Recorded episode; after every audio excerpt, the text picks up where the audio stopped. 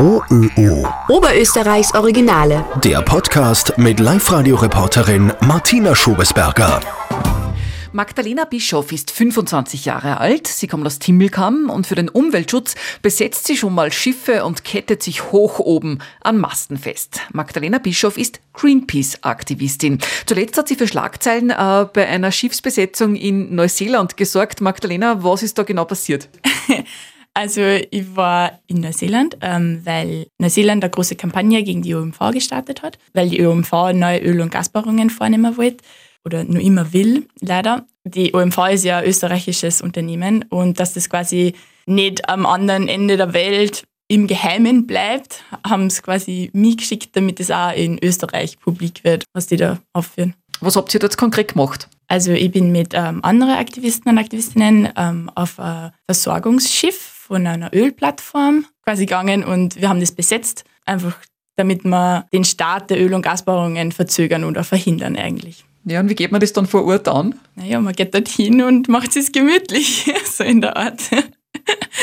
genau, also wir haben ähm, ein Bodenteam gehabt, die waren am Deck und ähm, haben dort Zelte aufgebaut und Banner gehängt und waren einfach dort und präsent.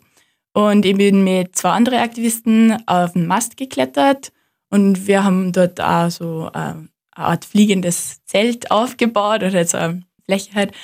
Und ähm, ja, haben dann einfach dort verweilt und ein Banner gehängt. War das draußen am Meer oder war das im Hafen? Ja, genau, nein, das war im Hafen. Das geht so einfach. Ähm, in dem Fall war es relativ einfach, ja. also wir sind ja ganz früh am Morgen gestartet und nun nichts los. genau, also die haben wir quasi ein bisschen aus dem Nichts überrascht. Okay, ihr habt das Schiff dann besetzt und was ist dann passiert? Also am Anfang sind einmal Crewmitglieder gekommen und haben halt gesagt, wir sollen sofort wieder verschwinden, logischerweise. Die waren nicht recht begeistert ähm, und wir waren halt der festen Überzeugung, dass wir das machen und dass wir da bleiben wollen.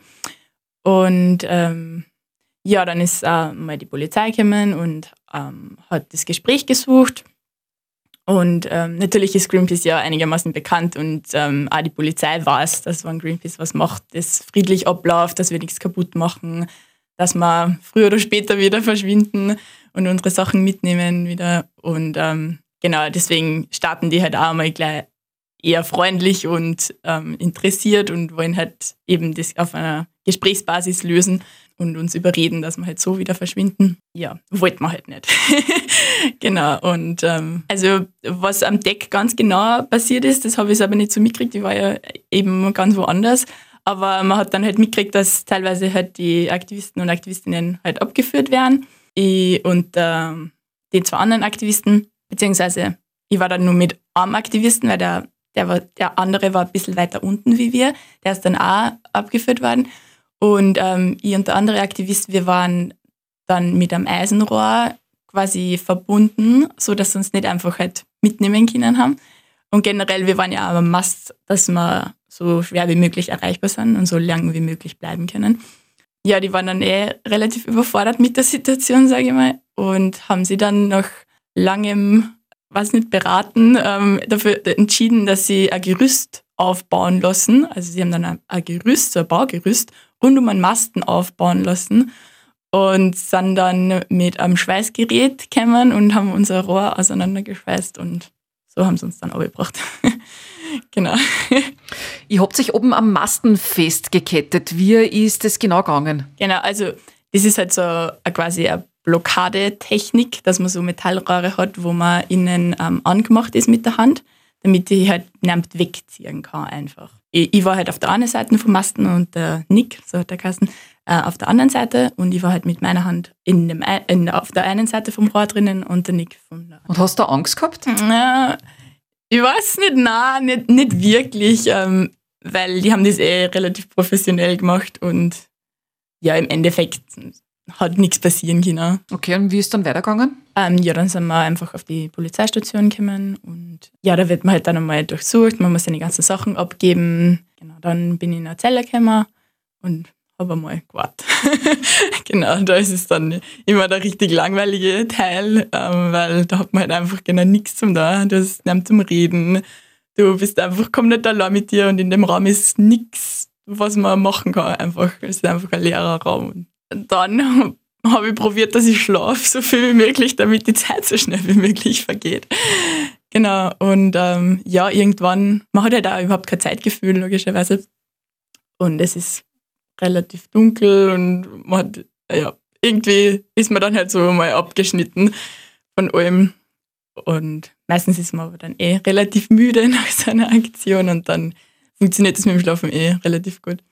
Und später bin ich dann habe mir dann wer geholt und habe Fingerabdrücke abgeben müssen. Hm. Kurz zusammengefasst ist es dann so ausgegangen, dass es eine Gerichtsverhandlung gegeben hat und aber bei einer Geldstrafe geblieben ist. Aber würdest du für den Umweltschutz auch länger ins Gefängnis gehen? Ähm, also ich habe schon sehr großen Respekt vor dem, für längere Zeit im Gefängnis zu sein. Also das würde ich wirklich nicht wollen. Also was nicht, ein paar Tage finde ich jetzt nicht so schlimm.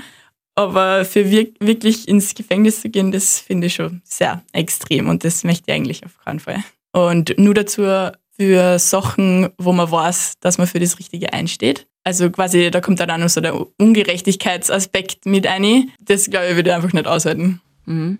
Jetzt finden ja diese Greenpeace-Aktionen äh, nicht alle gut. Manche sagen auch, das ist einfach nur illegal, gefährdet vielleicht auch Arbeitsplätze. Was sagst du zu diesen Argumenten?